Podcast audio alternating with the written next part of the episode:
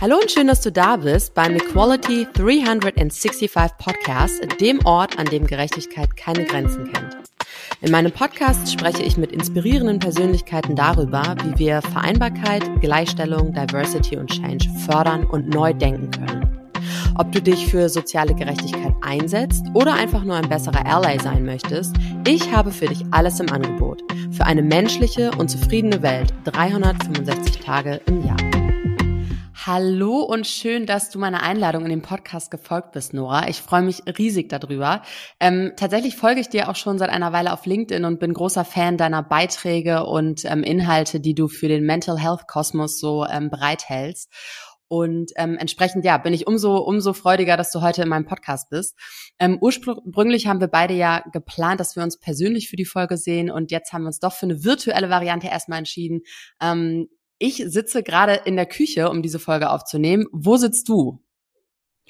Ähm, in unserem dritten Zimmer, was alles ist. Ein bisschen Küche, ein bisschen Esszimmer.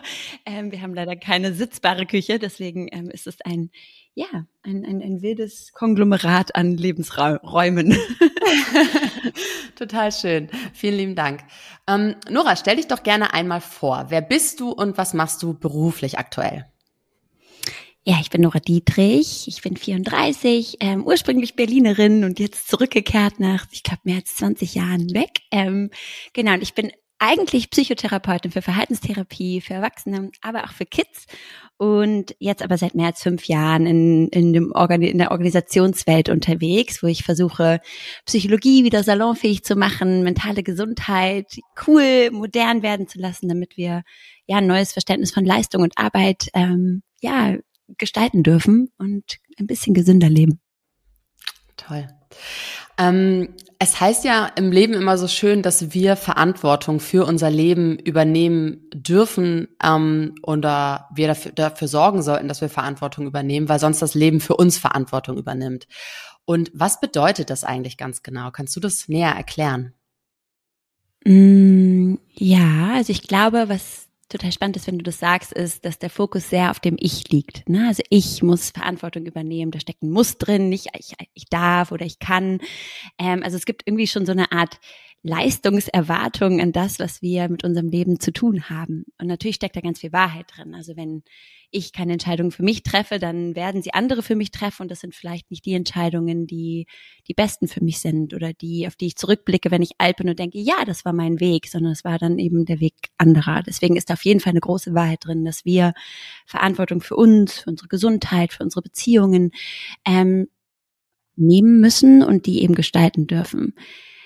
Ich glaube aber auch, dass wir manchmal unterschätzen, wie sehr wir einander dafür brauchen. Also, dass wir ja eben nicht in einem Vakuum groß werden oder in einem Vakuum leben, sondern immer in Beziehungen sind mit anderen Menschen und wir auch ein Stück weit füreinander Verantwortung übernehmen dürfen, wenn wir denn eingeladen sind und das aus einem ja empathischen, mitfühlenden ähm, Herzen machen.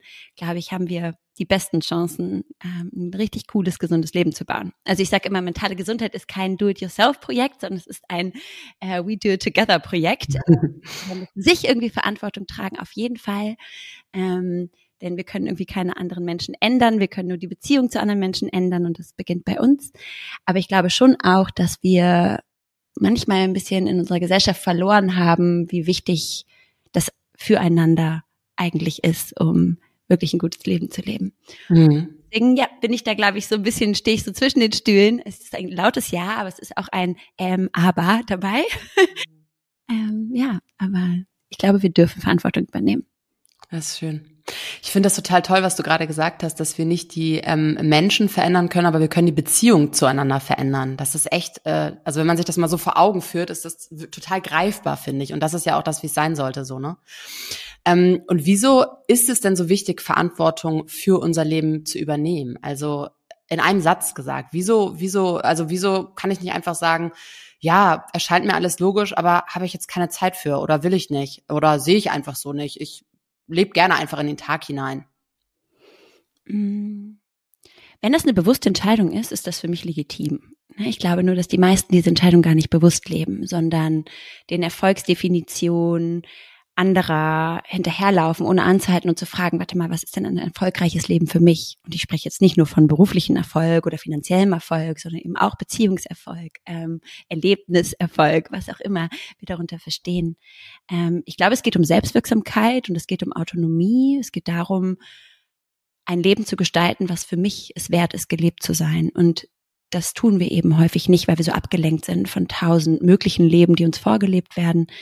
Ähm, und ich begegne immer wieder, gerade in den späteren Phasen des Lebens, Menschen, die ja frustriert oder fast reuevoll zurückblicken und sagen, ah, hätte ich mal, ne, hätte ich mal mehr auf mich gehört, hätte ich mal ähm, weniger gearbeitet, hätte ich mal mehr in die Beziehung investiert. Ne, und das ist so, wenn wir so dieses, diese Running To-Do-Liste haben im Kopf und der immer folgen, dann bestimmt die eben unser Leben. Und die Frage ist, wollen wir das?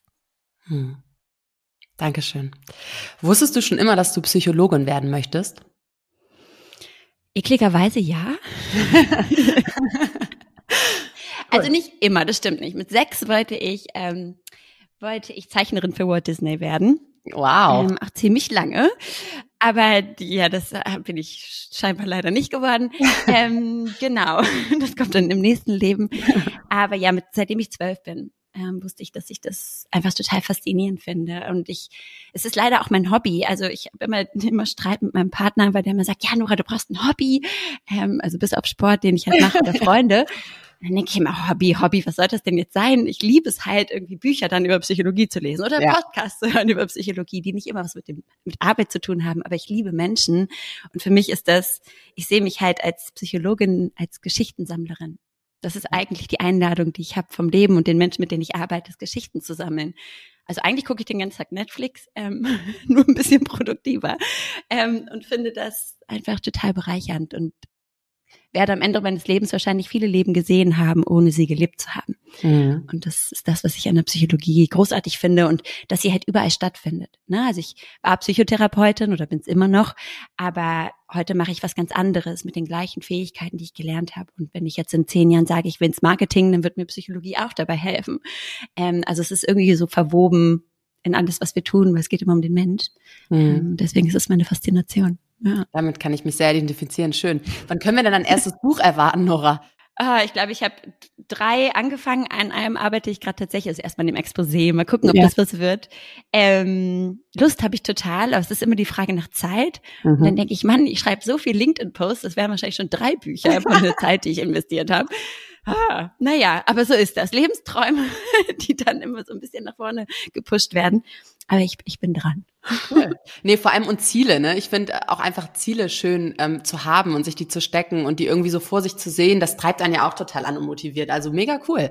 Ähm, wieso liegt dir denn das Thema Mental Health oder auch mentale Gesundheit so sehr am Herzen? Kannst du da was zu sagen?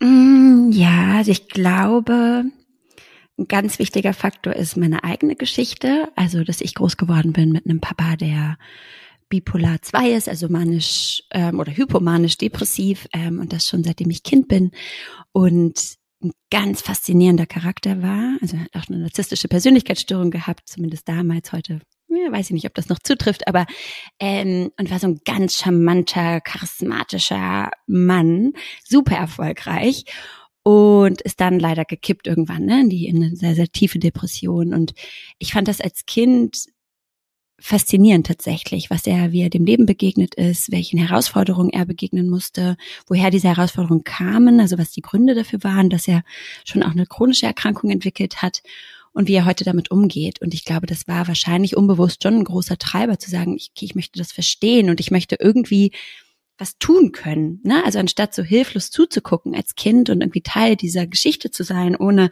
wirklich ähm, die Geschichte mitschreiben zu dürfen, fand ich total lähmend. Und ich, ja, und ich glaube, dass wir, wir alle haben mentale Gesundheit, also jetzt unabhängig von den psychischen Erkrankungen, aber ich glaube, dass wir so viel von uns verheimlichen heute. Ne? Wir alle tragen unglaublich viele Masken, wer wir glauben sein zu müssen, vergleichen uns ständig im Außen, inklusive mir, ähm, denken immer, wir sind nicht gut genug. Also es gibt irgendwie so eine Pandemie des Nicht-Genugseins Und irgendwie ging mir das auf den Keks. Und ich dachte, irgendwas müssen wir doch ändern können.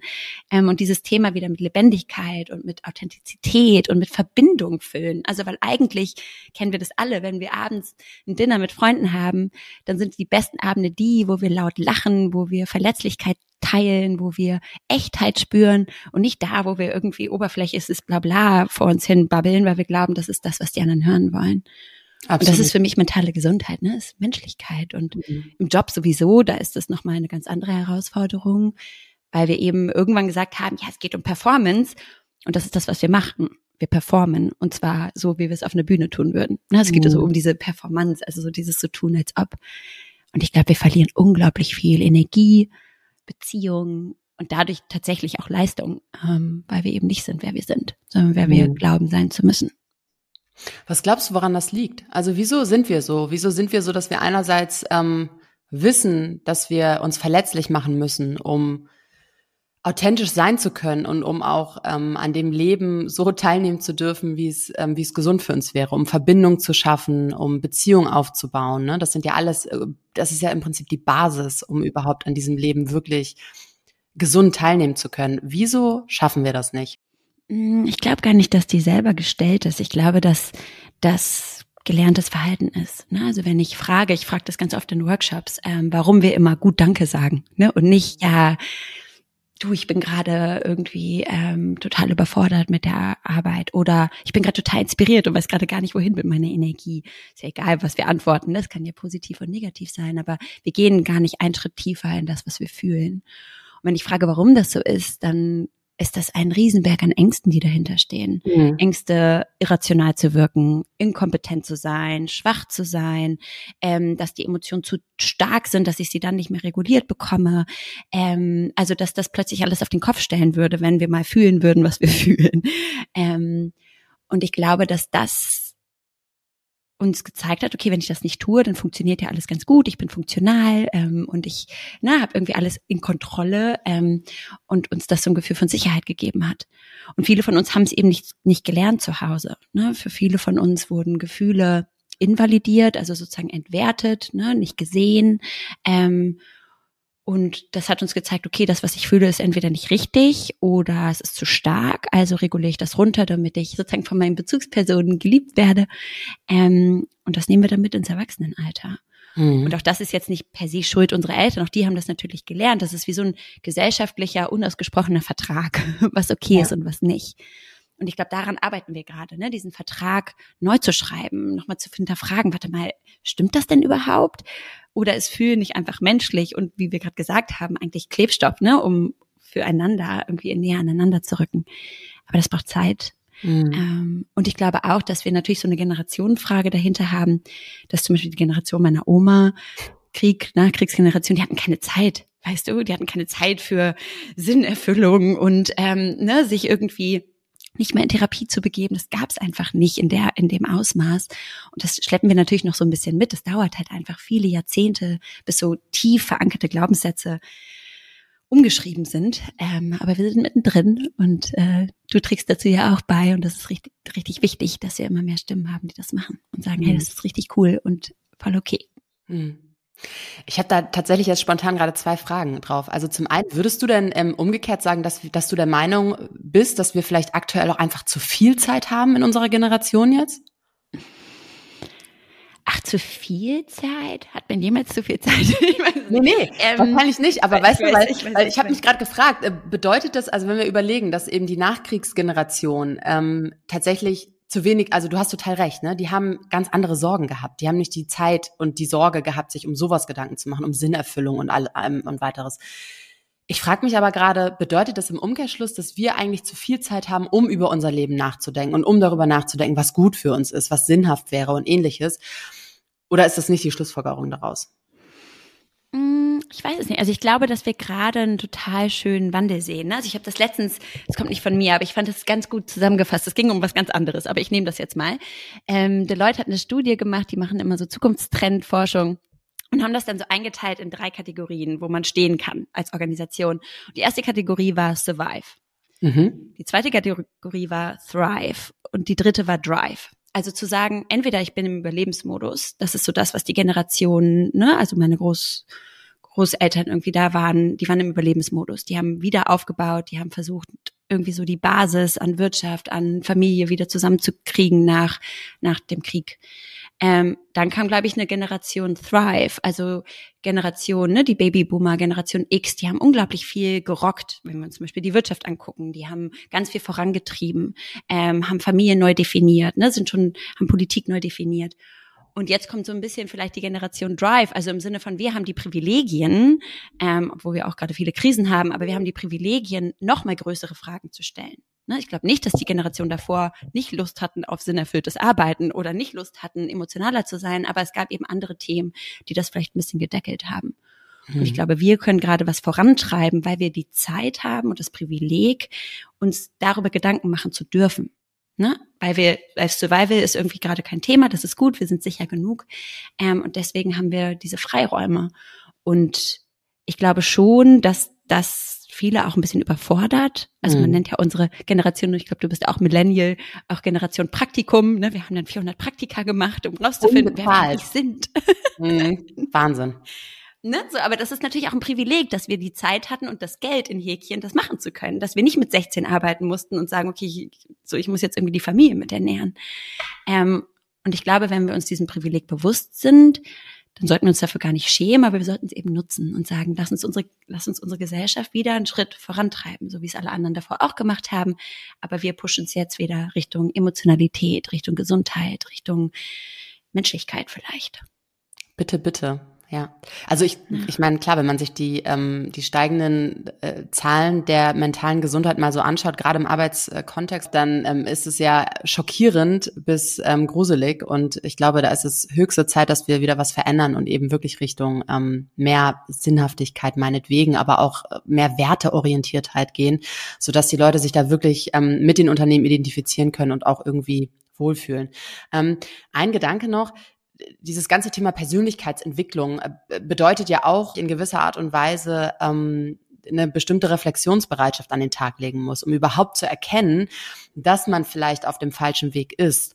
Hm, was wäre dahingehend dein Tipp? Also wie erkenne ich denn überhaupt, dass ich vielleicht auf dem falschen Weg bin und ähm, mich hinterfragen darf und dann schauen darf, okay, in welche Richtung möchte ich überhaupt gehen? Super schwierig, finde ich. Ne? Also so Karriereorientierung, also gerade wenn es jetzt um den Job geht, glaube ich, ähm, das Richtige zu finden. Ähm, also woran man das merkt, glaube ich, dass man nicht falsch ist, aber vielleicht noch nicht an der perfekten Stelle, ist, glaube ich, kleine Irritationen im Alltag. Also zu merken, was sind denn die Aspekte, die mich nerven? Wenn ich abends von der Arbeit nach Hause komme, was ist das, was schwierig war heute und warum? Ähm, waren es die Menschen? War es das Thema? War es ne, bestimmte Kunden? Was, was war es eigentlich, was mich irritiert oder wo irgendwie so ein ja, wie so eine Reibung entsteht, die ich gerade nicht greifen kann. Und es ist keine kreative Reibung, ne? also nicht irgendwie so, dass ich inspiriert bin, sondern es ist eher so eine Reibung, die mich ganz viel Energie kostet, also die mich aufreibt. Ähm, und ich glaube, dafür braucht es so ein wie so ein Selbstcheck-in, ne? Also zu merken, was, was sind denn die Aspekte, ähm, wo ich mich entleert fühle nach der Arbeit und wo sind die Aspekte, wo ich mich bedeutungsvoll fühle. Und das muss gar nicht ein bestimmter Erfolgsfaktor sein. Das kann so was Kleines sein wie, hey, heute habe ich, äh, weiß ich nicht, Isabel eine Ressource geschickt zu einem TED-Talk, der sie total begeistert hat. Und das war für mich bedeutungsvoll, weil ich habe dich im Wachstum unterstützt. Mhm. Okay, vielleicht geht es darum, jemanden im Wachstum zu unterstützen. Welche Rollen gibt's dafür? Mentorship vielleicht. Lehrerin, ne, vielleicht Psychologin, vielleicht, ähm, keine Ahnung, Führungskraft, egal, ne, aber erstmal rauszufinden, was ist denn unter diesen Tasks, was liegt da drunter an für ein Thema eigentlich, was mich bewegt. Hm. Und das sind oft ganz kleine Momente, die für uns Bedeutung, also so ein Gefühl von Meaning irgendwie haben. Ne? Nicht die großen, ja, und dann habe ich dieses Event geplant oder bla, nee, sondern was, was liegt da drunter, ne? Was habe ich, was habe ich gestaltet? Und da so ein bisschen drauf zu fokussieren und erstmal zu sammeln was ich häufig mache im Coaching ist halt auch zu sagen, okay, was, wo verlierst du jegliches Gefühl von Zeit? Oder welche Tabs sind bei dir immer offen, weil du die unbedingt noch lesen willst, aber du kommst einfach nicht dazu? Mhm. Ähm, na, also, oder wo kannst du nicht aufhören, noch und noch und noch einen Podcast zu hören, wo du eigentlich schon alles darüber wissen müsstest? Also, was sind so Themen, wo du ganz auf natürliche Art und Weise diese Neugierde nicht gestillt bekommst, wenn es da was gibt? Mhm. Ähm, also erstmal mit dem zu gehen, was schon da ist. Ne? Ohne jetzt irgendwie in der Theorie zu sagen, ja, das ist ein toller Karriereweg und das, das kann man danach dann im nächsten Schritt machen. Ähm, aber ich glaube erstmal so zu schauen, wo will ich eigentlich hin, ähm, ist zumindest das, wie, wie ich damit oft umgehe. Ja. Klasse. Vielen lieben Dank. Mm, Nora, du bist ja auch Mutter geworden und ich habe mich bei dir gefragt, wie war für dich eigentlich die Übergangsphase von dem Nicht-Mutter-Dasein zum Mutter-Dasein? Spannende Frage. Mm, also mein liebstes Zitat, ich weiß leider nicht von wem das ist, aber ähm, sagt, when you give birth, you are reborn as a mother. Und ich kann das zu 1000 Prozent unterschreiben, weil es ist wirklich wie eine Wiedergeburt, ähm, weil es gibt einen davor und es gibt einen danach. Und es gibt diese Brücke dazwischen, glaube ich, so kurz bevor man in die Geburt geht und dann im Wochenbett, die irgendwie so eine ganz eigene, ganz eigenes Momentum ist, was man so noch nicht erlebt haben kann, wenn man es noch nicht erlebt hat. ähm, und ich glaube schon, dass man ja, dass so ein neues Ich geboren wird. Ähm, für mich war das wunderschön und beinhart. Also ich bin jemand, die extrem unabhängig ist, die extrem auf sich selber aufgepasst hat ihr ganzes Leben ähm, und die auch ihren Job total liebt, wie man wahrscheinlich merkt an vielen Stellen. Und dann so dachte, wow, okay, und jetzt ähm, ist da so ein kleines Wesen, was mich braucht. Also ganz viel Dependenz statt Inter, also ne, statt Unabhängigkeit, ganz viel Abhängigkeit. Ähm, da ist eine Verantwortung, die ich tragen will. Da ist ähm, ja auch plötzlich so eine Sinnhaftigkeit, die ich so vorher noch nicht gespürt habe. Also und diese diese Phase musste ich erstmal durchlaufen. Also das Wochenbett war geprägt von vielen Tränen voller Liebe und auch Tränen, wo ich loslassen musste und mich verabschieden musste von einem alten Ich ähm, und fragen musste, okay, wie kriege ich die Teile aber irgendwie integriert ins neue Ich? Ne? So. Und mhm. das ist einfach krass. Also so, das ist auch schwer und ähm, es ist auch wunderschön, aber es ist auch richtig schwer. Und ich glaube, das war gut, dass ich Menschen um mich herum hatte, die gesagt haben, und das ist ganz normal also ne, die jetzt nicht immer so Instagram-mäßig, alles toll und ich liebe es, Mama zu sein. Ja, liebe ich, aber ich finde es auch richtig scheiße manchmal. Und das gehört auch dazu. Und, ne, und auch diesen Ärger zu haben oder diese Scham zu haben und die Schuld zu haben. Und das gehört alles dazu. Und ich glaube, das ist super wichtig. Ähm, und als ich dann durch dieses Tal der Tränen äh, gegangen bin, bin ich, äh, bin ich irgendwann zu dem Punkt gekommen, zu sagen, okay, ich akzeptiere jetzt, dass es ein neues Leben ist. Also, dass ich nicht das alte Leben und dann quetsche ich ein bisschen Kind dazwischen, sondern es ist wirklich ein neues Leben. Und seitdem geht's mir richtig gut ähm, damit.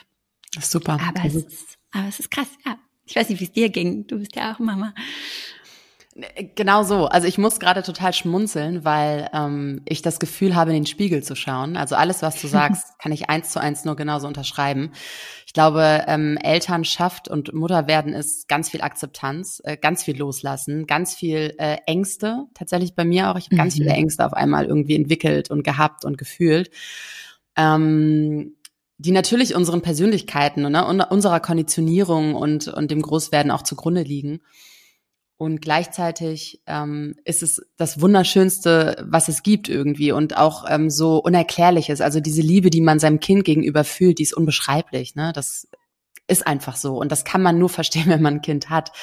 Ähm, aber nichtsdestotrotz, ich habe am Wochenende auch mit einer Freundin darüber gesprochen und ähm, ich bin da schon immer sehr ehrlich gewesen und habe es genauso wie du formuliert, dass ich gesagt habe, es ist wunderschön, ja, aber es ist auch beinhart und ganz oft denkt man sich auch so, wow, wo ist mein altes Leben hin irgendwie, ne? Also, mhm. Also wie konnte das passieren, dass man so gar keine Kontrolle mehr darüber hat und einfach ein anderer Mensch ist? Ähm, weil ich finde, dass in unserer Gesellschaft da immer noch irgendwie echt auch zu wenig drüber gesprochen wird, dass es, dass es so eine krasse Veränderung für einen ist. Ähm, und man redet irgendwie immer über Schlafmangel oder darüber, ähm, so was sich in der Anfangszeit verändert. Aber dass du ein Leben lang Verantwortung für einen mhm. neuen Menschen haben wirst, der zu dir gehört, der in deinem Leben ist, das ist unbeschreiblich. Und das muss man, glaube ich, echt erleben. Und ähm, deswegen finde ich das total schön, wie du das gerade formuliert hast, um auch wirklich darauf aufmerksam zu machen, dass es eben beides beinhaltet. Es kann total hart zwischenzeitlich sein und es ist auch total wundervoll. Ja, und ein Freund von, ähm, von meiner Mama tatsächlich hat das so gut zusammengefasst, als die schwanger waren. Und er meinte, ja, da zieht jetzt jemand ein und der wohnt dann da 18 Jahre. Ich kenne den ja gar nicht. Ich ihn jetzt nicht gecastet, ob ich den jetzt mag oder nicht. also, wann im Leben ist das so, ne? Also ja. plötzlich wohnt da jemand bei uns und den kennen wir nicht und ähm, zieht er aber auch erstmal nicht mehr aus. Ähm, also das ist ja natürlich was Humorvolles, aber was Schönes. Ähm, und was ich auch noch mal sagen muss, wo ich also ich bin aus diesem Krankenhaus gelaufen und ich habe mich gefühlt wie ein Rockstar. Ich dachte, wow, Frauen sind einfach der absolute Oberhammer. Ja, Mann, also, aber ne, so, Schwangerschaft ist eh schon magisch, aber ich glaube, du guckst Frauen noch mal anders an, weil wir nehmen das immer so als selbstverständlich. Ja, die hat halt geboren und das hat sie dann dreimal gemacht und fertig. Und ich dachte so, Halleluja, das war das Härteste, was ich je in meinem Leben gemacht habe. Und also ne, auch so diese Demut noch mal zu spüren, oh, krass. Also das ist wirklich, ich habe danach Frauen angeguckt, dachte, du bist geil und du ja. bist geil und du. ja, ja, geht mir genauso. Auch heute noch, wenn ich Schwangere sehe, dann habe ich genau das Gefühl, dass ich die anschaue und denke so, wow, so auf dich kommt noch richtig was zu, aber du wirst meistern und dann bist du einfach ein Power-Mensch, so ne? Also Wahnsinn. Stimmt, bin ich voll ja. bei dir. Ähm, was würdest du denn, was würdest du denn werdenden Müttern mit auf den Weg geben, die sagen, ähm, ja, ich, ich bin auch Mama, ich habe aber auch eine krasse Karriere am Start und ich liebe das auch. Ich gehe in meiner Arbeit auf, ich brauche das für mich ähm, und ich möchte aber auch Vereinbarkeit leben. Ich möchte auch für meine Familie da sein. Ich möchte einfach beides zu 100 Prozent machen können. Was gibst du denen für einen Rat mit auf den Weg? Mm. Ich finde, das hat Laura Lewandowski in einem Post irgendwie ganz gut zusammengefasst. Sie hat gesagt, ich bin eine bessere Mama, wenn ich arbeite. Mhm. Und das stimmt für mich auch. Ähm, das stimmt, trifft nicht auf jeden zu, aber ich weiß, dass wenn ich zum Beispiel jetzt eine Stunde mit dir diesen Podcast aufnehme und danach Leo sehe, dass ich mit einem vollen Herzen und richtig Bock zu spielen da sein werde.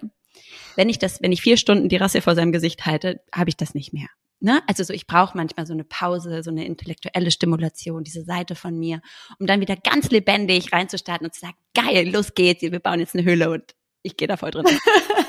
Ne? Also so, das ist noch ja, ja. für Höhen, ich baue sie trotzdem. Aber also so, die, die Idee, also weißt du, so, dass sich das gegenseitig nicht kannibalisiert, sondern dass sich das eigentlich gegenseitig befruchtet. Und ich habe diesen Konflikt aber trotzdem, also ich habe die Lösung noch nicht gefunden, aber ich habe das mit meiner Therapeutin auch letzte Woche ganz gut besprochen. Und sie meinte, na ja, wir haben so diese Idee von Spaltung heutzutage. Ne? Wir denken 100 Prozent Kind und 100 Prozent Job. Also der Fokus muss immer 100 Prozent irgendwo liegen. Früher waren die Kinder immer dabei. Die klebten halt auf dem Rücken und haben gelernt, was, wie sieht denn so ein Leben aus? Was macht Mama eigentlich? Was bewegt die? Also auch nicht so sehr davor zurückzuscheuen, das zu integrieren, was jetzt nicht heißt, immer vor dem Screen zu sitzen, während das Kind daneben ist. Das meine ich nicht. Aber zu sagen, das Kind ist ein Teil des Lebens und das Ne? Also das kann irgendwie dabei sein, auch ein Stück weit und trotzdem lernen und gesund werden und gerade so lernen. Und das hilft mir sehr. Also ne, nicht so diesen Anspruch zu haben. Ähm, ja, also und ich glaube, wovon man sich richtig frei machen muss, ist so dieses Shaming. Also du machst es eh falsch. Also mach's doch, wie du willst. Also weil es ist völlig egal, wenn du zu früh arbeiten gehst, so ist es bei mir. Ich muss mich ständig äh, rechtfertigen, warum ich schon wieder arbeite. Letztens bin ich mit einer Mama von der Krabbelgruppe auf dem Weg dorthin äh, ins Gespräch gekommen und habe gefragt, hey, wie macht ihr das mit der Elternzeit? Und sie war wirklich beschämt, hat sie gesagt, ja, wir machen das klassische Modell, ähm, also zwölf plus zwei und hat dann so vier Rechtfertigungsgründe gegeben. Und dann dachte ich so, hä, warte mal, also das hilft auch nicht. Also das ist für mich kein Feminismus oder keine Gleichberechtigung, wenn wir uns jetzt alle schämen müssen die ganze Zeit für unsere Entscheidungen. Wenn wir als Paar entscheiden, wir machen das so, weil das für unser System, für mich und für dich und für das Kind das Beste ist, go for it. Und wenn das dann 24 plus 0, Mama zu Hause, Papa bei der Arbeit ist, na und? Also, weißt du, wenn das von innen herauskommt, wenn es nicht ein wiederholtes, tradiertes Muster ist, sondern ein reflektiertes, ich möchte das so. Ähm, und ich denke immer, ich mache es eh falsch, also dann mache ich es doch einfach so falsch, wie es für mich am besten ist. Ja, ich, äh, ich bin da voll bei dir. Ich finde auch, also da müssen wir ganz doll aufpassen. Wir sind gerade ja eh in so einer Zeit, wo ganz viel so radikal irgendwie und schnell, so schnell wie möglich umgesetzt werden soll und darf und muss. Ähm, und vieles davon kann ich total verstehen und ich stehe da natürlich auch selber hinter. Aber ich muss auch sagen, dass ich finde, dass wir ähm, immer noch die Individualität ganz oben halten sollten und darauf achten müssen, dass wir Menschen eben unterschiedlich sind wir uns in unterschiedlichen Leben bewegen, wir unterschiedliche Lebensumstände haben und ähnliches und ähm, der, der Lifestyle oder die Entscheidung, die wir treffen, natürlich auch dazu passen muss. Und es passt nun mal nicht bei jedem. Ne? So, und man muss ja auch mal ehrlich sagen, dass die, die Gesetzesgebung oder die Regelungen ähm, teilweise auch für bestimmte Lebensmodelle nicht zutreffen. Also ist mhm. leider einfach so. Und dann muss man auf der Ebene sich halt auch umentscheiden und gucken, okay, was ist da in dem Bezug und mit den Möglichkeiten, die wir jetzt gerade hier in Deutschland in unserer Gesellschaft haben, für uns das Beste. Also bin ich voll bei dir. Und da darf sich niemand schlecht fühlen, um Gottes Willen. Ja, na, also ich glaube, nur wenn ich selber merke, das passt für mich nicht. Ne? Und das ja. haben Johnny und ich jetzt auch. Also wir haben es probiert mit den Kalendern und wie funktioniert das mit Arbeiten mhm. und Nicht-Arbeiten. Und das war Iteration Nummer eins. Da haben wir uns hingesetzt, agiler Lernprozess, und haben gesagt, okay, das ist irgendwie scheiße. Ähm, ja. Wie kriegen wir das besser hin? So, und jetzt machen wir Iteration Nummer zwei. Mal gucken, ob das besser funktioniert. Also auch zu merken, okay, da ist irgendwie Reibung und die ist nicht positiv. Lass uns hinsetzen und gucken, was brauchen wir anders. Und dann probieren wir es aus. Die Antwort habe ich noch nicht. Ne? Ja. Ähm, und das sage ich, genauso sage ich das auch Kunden. Ich, wir haben natürlich den Vorteil, wir sind beide selbstständig. Das heißt, wir sind sehr frei in der Gestaltung. Das hat auch nicht jeder. Also ist auch ein Privileg. Ähm, aber auch mit meinen Kunden dann zu sagen, das ist ein Experiment, ich hoffe, es funktioniert. Ähm, ich hoffe, es ist für euch okay. Wenn es für euch okay ist, machen wir das. Wenn es nicht okay ist, verstehe ich das. Ähm, aber dann kann ich nicht kommen. Ja. Na, also auch da klarer zu werden ähm, im Nein, aber auch klarer zu sein im Hey, ich komme gerne, aber um mich dafür nicht zu schämen, sondern zu sagen, das geht nicht anders. Ja. Das ist auch okay so. Aber ich glaube, dass das im Übrigen auch der erste Schritt ist zu einer gesünderen Gesellschaft und zu einer gesünderen Arbeitskultur, zu mehr Vereinbarkeit, dass man das kommuniziert und dass man ganz klar eine Haltung einnimmt und sagt, so passt es für mich, so kann ich gerne mit euch arbeiten und wenn es für euch nicht passt, geht es nicht. Und im besten Fall werden sich auf der Ebene immer mehr Organisationen und Unternehmen trotzdem für dich entscheiden, für Mütter, die arbeiten wollen und dies auch können ähm, und damit dann eben auch diesen Wandel bewegen. Ich glaube im Übrigen auch, also für, mein, für meine Erfahrung oder aus meiner Erfahrung ist Vereinbarkeit ähm, eh ein stetiger Prozess. Das ist nichts, was mhm. einfach so durch irgendeinen coolen Ratschlag, durch irgendein cooles Tool oder ähnliches einfach so umgesetzt werden kann. Weil ähm, Vereinbarkeit immer diese unkontrollierbare Komponente auch beinhaltet, die einfach da ist. So, und die wird immer da sein. Und wenn das Kind nun mal irgendwie plötzlich krank ist oder, oder die Erzieher alle krank sind, dann musst du halt eine Ad-Hoc-Lösung finden und das geht halt nur gemeinsam. So. Also von daher, ich stimme dir da total zu. Ja, und Lebensbedürfnisse ändert sich, ändern sich ja auch, ne? Also das hatte ich auch in der Therapie besprochen. Ich teile hier gefühlt meine Session, aber ähm, da ging es so ein bisschen darum, dass das äh, so die Walking Question ist. Also das so eine Frage, die immer mitläuft, weil die lässt sich nicht lösen. Also so, ne? Es gibt immer eine Lösung für einen bestimmten Zeitraum, da funktioniert das, bis es nicht mehr funktioniert. Also niemand von uns wird irgendwann vom Spielplatz nach Hause kommen und sagen, so Schatz, ich habe den Sechsjährigen verstanden, jetzt, jetzt habe ich es hab ich's raus. Nee, wenn immer wenn du denkst, jetzt habe ich es verstanden, dann braucht es irgendwas anderes. Ähm, genau. Ich glaube, diese Flexibilität und auch diesen inneren Humor beizubehalten und zu sagen, yep, okay, so, ähm, das braucht es, glaube ich, um Vereinbarkeit tatsächlich lebbar zu machen. Ja, total. Total. Ähm, Nora, ich, wir haben uns ja vorab schon mal ausgetauscht und ich weiß, dass dir eine gesunde Arbeitskultur sehr am Herzen liegt. Und das, du hast ja auch gerade erwähnt, ne, du bist ja auch Organisationsentwicklerin und du bist auch Speakerin und du sprichst auch über dieses Thema. Ähm, was sind denn deine drei Tipps für eine gesunde Arbeitskultur? Gibt es da so drei Tipps, die du teilen kannst? Mm, ich glaube, der erste ist, sich zu fragen, was bedeutet denn Gesundheit für uns eigentlich? Also die meisten Organisationen fragen sich das tatsächlich nicht. Ähm, also was bedeutet Gesundheit für uns? Woran wissen wir, dass wir gesund arbeiten? Was sind das für Verhaltensweisen, die wir mehr wollen oder weniger wollen? Also erstmal so, eine, so ein Bild zu zeichnen von, wo wollen wir denn eigentlich hin? Und das dann zu testen, gegenzutesten, wo stehen wir denn heute? Ähm, ne, weil die meisten fangen dann an, oh, das ist jetzt wichtig, okay, dann kaufe ich jetzt hier ein Employee Assistance Programm und dann habe ich jetzt hier ne, BGM und so, aber gar nicht so richtig zu wissen, wo wollen wir denn eigentlich hin damit? Mhm. Ähm, also ich glaube, das ist ganz wichtig, wie immer. Erstmal Status quo, wo sind wir? Und Vision, wo wollen wir hin? Und woran merken, woran spüren wir das? Und zwar nicht nur in den Umfragen und Fragebogen und so weiter, sondern im, im Doing. Ne? Also woran würde ich in einem Meeting merken, dass wir hier gesund arbeiten? Mhm. So, was sind die Regeln? Ähm, ich glaube, das ist ein ganz wichtiger Punkt.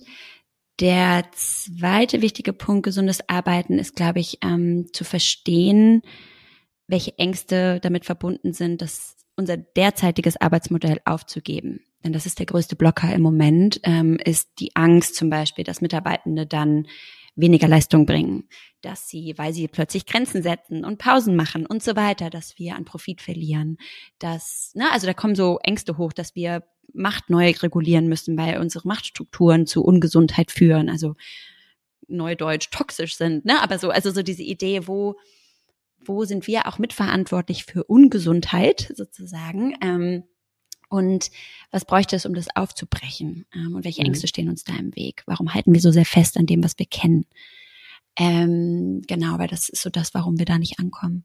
Mhm. Und dann ist genau das, worüber wir gesprochen haben, ist Verantwortung übernehmen. Und zwar jeder für sich, also jeder von uns kann gesünder arbeiten, zum einen für sich selbst, aber vor allem das auch ins Team tragen und eben sagen, hey, statt jetzt zu ignorieren, dass ich merke, dir geht's heute nicht gut, weil du irgendwie abgelenkt bist, weil du ne, so ein bisschen zerwühlt wirkst, wie auch immer, ist mir aber egal, ich bleib irgendwie bei den, bei den To-Dos, kann ich ne, nach dem Meeting auf dich zukommen und sagen, hey Isabel, irgendwie irgendwie habe ich so das Gefühl, irgendwas, irgendwas ne, hat, hat sich anders angefühlt als sonst, ist alles okay. Mhm. Also, dass wir auch schon im ganz kleinen, in Mini-Momenten anders arbeiten können und dass wir das mitgestalten können. Ähm, egal, ob jetzt top, ne, top-down irgendwie große Entscheidungen getroffen werden, es Budgets gibt und so weiter. Aber wir untereinander ähm, und jeder für sich können da besser auf uns achten und als Vorbild vorangehen. Weil, wie gesagt, ne, ich sage immer, Menschen tun nicht, was wir sagen, sie tun, was wir tun. Ähm, und ich kann noch so oft sagen, ja, wir müssen gesünder sein und Mental Health und so. Aber wenn ich dir dann trotzdem Sonntagabend um elf noch eine Mail schicke, dann ist es egal, was ich am Montagmorgen wieder ne, ins, ins Meeting posaune. Ähm, also wir brauchen eine gelebte Realität, an der wir uns orientieren können. Hm. Du ja. schreibst auf deiner Webseite, Successful organizations put their people at the core of all business because they understand that it is strong leaders that build strong teams and only strong teams can build strong products. Und aus meiner Erfahrung und auch persönlichen ähm, Beobachtung heraus agieren ja die meisten Organisationen, wie ich gerade schon habe verlauten lassen, ähm, eher so nach dem Profit First Prinzip. Aber mit Blick auf deine Aussage, die du auf der Webseite so schön ähm, geschrieben hast, was sind deine Erfahrungen in der Zusammenarbeit mit Organisationen und wie hoffnungsvoll dürfen wir ähm, mit Blick auf eine gesündere Arbeitswelt schauen? Hm. Ja, ich glaube, wir sind gerade in so einer Aufbruchphase. Also es ist noch ganz viel eben Angst dabei, Unsicherheit, aber auch ganz viel Neugierde auf das Thema. Und ich glaube, wir verstehen, also schon aufgrund einfach der, der großen Shifts, die jetzt kommen, demografischer Wandel, Fachkräftemangel und so weiter, also all diese Themen, die wir immer und immer wieder lesen, wir verstehen, dass Organisation sich neu gestalten muss. Also, dass das alte es reicht nicht, Windows XP abzudaten, hm. sondern es braucht ein neues Betriebssystem. Es funktioniert einfach nicht mehr. Ne? Die alten Glaubenssätze funktionieren nicht mehr. Die ganzen geerbten Annahmen funktionieren nicht mehr. Wir müssen wirklich neu denken und das fällt uns ultra schwer. Also für uns mhm. ist es viel einfacher, etwas ein bisschen besser zu machen, als wirklich radikal neu zu machen. Ähm, ich bin insofern hoffnungsvoll, als dass die letzten drei Jahre sehr mutig waren, fand ich, von vielen Organisationen. Also, dass sie sich plötzlich Themen gewidmet haben, über die sie vorher noch nie nachgedacht haben, zumindest nicht publik. ähm, und zwei Drittel aller Organisationen heute schon etwas tun für das Thema Gesundheit. Wenn auch noch klein, ne, wenn vielleicht noch in den Babyschuhen, aber sie tun etwas. Und das ist für mich erstmal ein hoffnungsvolles, hey, lass uns daran festhalten, lass uns jetzt nicht die Budgets wieder cutten, weil Corona ist vorbei, lass uns jetzt nicht ne, sagen, ja, okay, ähm, Verantwortung wieder an euch, ne, weil Wirtschaftskrise, wir müssen wieder nur auf Profit achten, sondern lasst uns dem vertrauen, dass das ein Vehikel ist für Performance und Kreativität und damit auch für Profit am Ende des Tages. Ne? Ähm, genau, also ich bin tendenziell erstmal realistisch optimistisch, ähm, auch kritisch, aber ich glaube schon, dass Organisationen das verstehen langsam. Aber es ist wie bei Diversity, Equity und Inclusion. Es ist halt häufig noch in so in der Komfortzone. Ähm, es geht noch nicht tief an die Strukturen in der Organisation, an ne, diese Machtverteilung. Ähm, da fassen wir noch wenig an. Es geht gerade erstmal um Zahlen besser darstellen, ne? mehr Anteile an Menschen mit unterschiedlicher Hintergründe zum Beispiel. Ähm, und das muss sich ändern. Also es muss mehr gelebt werden. Es braucht eine klare Strategie dahinter. Und das braucht noch Zeit. Also da fangen die ersten Projekte landen zumindest langsam auf meinem Schreibtisch, aber das ist langsam. Mhm. Ähm, aber schön, dass das so mhm. ist. Ähm, und natürlich auch da nochmal, natürlich brauchen wir den Profit, damit der Rest funktioniert. Also auch da müssen wir so ein bisschen realistisch bleiben, auch als äh, Arbeitnehmerschaft zu sagen, ja, diesen Laden gibt es nur, wenn er Geld macht. Mhm. Ansonsten gibt es ihn nicht mehr. Ne? Also auch das ja. nochmal so, es ist ein Paradox, was wir halten müssen. Also es gibt kein entweder oder Profit oder Mensch, sondern wir brauchen beides. Aber die Frage ist, wie arbeiten wir bestmöglich und so produktiv wie möglich und trotzdem gesund? Und genau. Gibt und es das? Genau, und, und ich finde vor allem auch, um welchen Preis. Ich frage mich immer, um welchen Preis.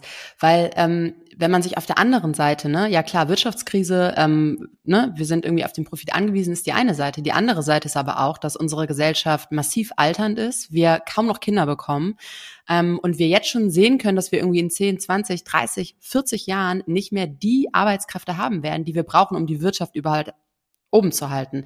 Und wenn man sich darauf zu dann mal anschaut, wie, ähm, wie rapide die Zahlen um mentale Gesundheit nach oben steigen, im negativen Sinne, dann kann man sich mhm. ja ausrechnen, inwieweit wir die Wirtschaft in ein paar Jahren irgendwie in dem Maße aufrechterhalten können, wie wir es aktuell tun. Und deswegen frage ich mich immer, um welchen Preis, also um welchen Preis ähm, läuft das, Entschuldigung, läuft diese Veränderung so schleppend voran, wenn wir doch wissen, dass es eigentlich jetzt mal ganz doof gesagt nur so wenig braucht, um Menschen zu befähigen, zu ermutigen, zu motivieren, mhm. die Angst zu nehmen und damit eben auch dann ein profitables Unternehmen zu gestalten. Ja, ja, ja, ich glaube, du triffst den Nagel auf den Kopf. Ne? Also ähm, die Idee von Gesundheit ist nicht bloß kein Burnout bekommen, ja. so, sondern die Idee von Gesundheit ist eigentlich ein also statt immer so von minus zwei wieder auf null zu sich zu hangeln, von null auf vier zu kommen, ne? Und dann auch ein bisschen Puffer zu haben für Krisen zum Beispiel und zu sagen, mhm. hey, jetzt sind wir auf nur zwei, aber es läuft. Mhm. Ähm, ich glaube, das ist super wichtig, was du sagst. Und für mich ist mentale Gesundheit eben keine Kosten, sondern es ist ein Investment. So, was sich ja. auf jeden Fall auszahlen wird. Und auch das, ne, ist aber ein Case, den muss ich immer und immer wieder bauen. Also auch der ist noch nicht allen klar. Ähm, wir sehen es jetzt auch gerade wieder, also große Tech-Layoffs. Wen hat Google gekündigt? Das gesamte Mental Health-Team, das gesamte D&I-Team gefühlt. Also alles, was so gerade noch als Deko gesehen wird. Und ja. du denkst so, Leute, also, ne, ähm, ja, natürlich ist das nicht euer Core-Business im Sinne von, das ist das, was ihr verkauft, aber das baut das, was ihr verkauft. Ähm, ja, aber gut, ne, das, das, das meine ich. Also das, ich, deswegen realistischer Optimismus, es verändert sich was, das ist gut. Es gibt so einen natürlichen Druck auch. Ähm, aber es gibt natürlich die ganzen alten Narrative, die wir jetzt nicht einfach abschütteln. Ja. Ähm, ja. Vielen Dank, Nora. Ähm, wenn, mit Blick auf die Frau, ne, in unserer Gesellschaft ist ja die Frau auch ganz oft irgendwie noch benachteiligt oder zumindest noch nicht gleichberechtigt und gleichgestellt. Ähm, wie können wir denn als Frauen mehr Selbstvertrauen uns aneignen, um eben auch in dieser Gesellschaft erfolgreich, gleichberechtigt und zufriedener in der Arbeitswelt ähm, zu agieren? Mm. Ja, also ich glaube, das ist, das ist ja immer so ein bisschen die, der Konflikt, ne? Also es ist wirklich so, dass Frauen mehr Selbstvertrauen brauchen oder braucht es eigentlich einen systemischen Wandel? Also braucht es das Vertrauen des Systems, dass wir das können? Ne? Also so diese Idee, es mangelt uns nicht an Fähigkeiten und auch nicht an Selbstbewusstsein, es mangelt uns einfach an Möglichkeiten. Ähm, ich glaube, das ist so ein innerer Konflikt. Ne? Also wir haben ganz viel Female Empowerment-Initiativen, tausend Mentorships für Frauen, wie sie noch mehr, noch lauter, noch ne und so weiter. Ähm, was glaube ich wichtig ist, also dass wir für uns anfangen, eine Stimme zu entwickeln. Also ich gehe da schon auch mit, aber das alleine reicht eben nicht. Ne? Also wenn mir trotzdem keiner zuhört, dann kann ich noch so laut schreien und noch so standfest sein und ne, so in meinen Meetings. Also hilft halt nichts. Ne? So, Punkt, ähm, ja. Aber ich, also das glaube ich dieses Hand in Hand. Ne? Also es braucht so auf allen Ebenen einen Wandel. Ähm, aber ich glaube, so aus meiner ganz persönlichen Erfahrung, ähm, wenn man das System, was wir nicht so schnell verändern können, mal so ein bisschen ausblendet, mal kurz künstlich, ist es, glaube ich, schon so, dass sich ein Vorbild suchen oder Vorbilder suchen essentiell ist. Also ich finde, das beste Beispiel ist Tijen Unaran, die einfach gefühlt das Bild von Professionalität als Frau radikal wegrasiert. Also die sagen einfach so, das bin ich. Ähm, ja. Und es ist richtig, richtig wichtig, dass ich so bin. Und ich komme hier bauchfrei und es ist mir egal, weil, ne, sie sagt immer so schön, weder mein Lippenstift noch die Klamotten, ne, lassen mein Gehirn schrumpfen. Mega ähm, cool, ja. Und vielleicht müsst ihr das verstehen, also, aber ihr müsst es erleben. Weil ich kann euch das theoretisch erzählen und ihr sagt, ja.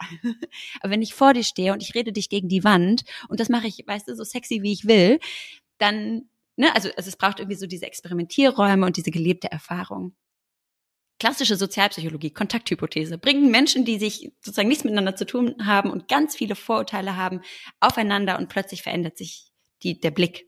Zumindest ja. erstmal für die eine Person. Ja. Ähm, und das brauchen wir. Wir brauchen Räume, wo ähm, wir konfrontiert sind, dass beides geht. Ja. Sei es jetzt Lippenstift und Kompetenz oder sei es ähm, ne, Frau und trotzdem krasse strategische Entscheidungen. Also das sehen wir, dass Frauen oft in Krisen deutlich besser führen und Firmen deutlich besser durch Krisen manövrieren als Männer. Also es gibt genug Statistiken, aber die alleine scheinen ja nicht zu reichen. Ähm, und deswegen glaube ich, sich selbst treu zu bleiben und zu sagen, wenn ich was zu sagen habe, dann werde ich das sagen. Und es wird Menschen geben. Ich habe immer einen Dirk und einen Dieter, die irgendwas kommentieren. Aber hey, wenn es Dirk und Dieter nicht gäbe, dann bräuchte es meine Stimme nicht. Ähm, also sehe ich das als Herausforderung zu sagen, okay, es ist nicht mein Job, dich jetzt zu überzeugen, aber es zeigt mir nochmal, dass außerhalb meiner Bubble doch noch nicht alles so ist, wie wir glauben und dass es sich lohnt, weiter laut zu sein, wenn wir das denn möchten. Na, so. Starker Appell, starker Appell, super, super Impulse. Vielen lieben Dank. Mm wir haben ja gerade schon festgestellt, dass sich die Welt so rasant verändert und wir irgendwie äh, ja teilweise gar nicht hinterherkommen. Also so wie die Welt aktuell ist, wird sie in zehn Jahren nicht sein. So wie sie vor zehn Jahren war, wird sie oder ist sie heute nicht mehr. Wie gehst du selber und persönlich mit Veränderungen und Unsicherheiten im Leben um? Wow, das ist eine gute Frage. Also ich glaube, ähm, für mich und das ist jetzt keine Plattitüde, sondern ich meine das tatsächlich, also für mich sind es schon auch Gestaltungsräume. Ähm, ich habe allerdings auch einen Weg gewählt, also einen beruflichen Weg, der ein extremes Sicherheitsnetz mit sich bringt. Ich bin Psychotherapeutin. Ich kann mich heute hier hinsetzen und sagen, ich mache meine Tür auf und ich bin sofort ausgebucht. Also ja. das ist ein Luxus, den gibt es in fast keine, keiner Branche auf diese Art und Weise, glaube ich, oder in wenig Branchen. Mhm. Und das habe ich immer so im Rücken. Und ich denke immer, okay, wenn das alles nicht funktioniert und keiner will, was ich eigentlich sagen will, dann werde ich halt Therapeutin und das ist auch schön. Ähm, also, ne, und das ist ein Job, den kann ich machen, solange ich hören kann. Also auch wenn ich 80 bin, solange ich noch höre, was der andere sagt, kann ich diesen Job machen. Das ist ein Privileg. Das mhm. habe ich mir erarbeitet und das war teuer und hart, aber das gibt mir natürlich so eine Sicherheit. Ähm, jetzt gerade wild zu sein und zu sagen, oh, ich mache was ganz anderes und guck einfach mal, was passiert. Das hat nicht jeder und das weiß ich auch. Und ich habe jetzt zum Beispiel auch keine Familie, die ich mit versorgen muss. In, ne, es sind viele zum Beispiel Menschen mit Migrationshintergrund, die Geld jeden Monat irgendwo hinschicken. Ähm, die können nicht einfach kündigen und sagen, ja, das ist ja nicht schön, ich gehe. Ne? Also auch da wieder sich den eigenen Privilegien bewusst sein müssen, äh, sein, sein können, ist, glaube ich, wichtig. Aber für mich ist Unsicherheit tatsächlich ähm, etwas, worauf ich mit sehr harter Arbeit reagiere, was nicht immer richtig ist. Also ich bin auch so eine Kandidatin für Burnout. ähm, aber ich denke dann halt, dann werke ich das halt weg. Dann mache ich halt noch mehr und noch härter und dann komme ich schon da irgendwie durch. Und es hat bisher gut geklappt. Ähm, und das ist so ein bisschen meine Überlebensstrategie. Mhm. Aber ähm, ich glaube, dass es gerade eine Chance ist, ähm, eben mitzugestalten, statt gestaltet zu werden. Und diese Unsicherheit, die können wir gerade nicht ignorieren, die ist einfach da. Ähm, deswegen ist die Frage, was liegt in meiner Hand, was kann ich kontrollieren ähm, und was auch nicht. Und mich darauf zu fokussieren, was ich gerade in meiner Hand habe und das voranzutreiben. Ähm, und Menschen zu suchen, mit denen ich das gemeinsam beeinflussen kann. Hm. Ähm, ja. Danke, danke für deine Offenheit. Ähm, was wünschst du unserer Gesellschaft aktuell am meisten, Nora? Gibt es da irgendwas, was du unserer Gesellschaft gerade wünschen würdest? Mm. Ich glaube, dass wir miteinander sprechen, statt übereinander zu sprechen. Sehr schön.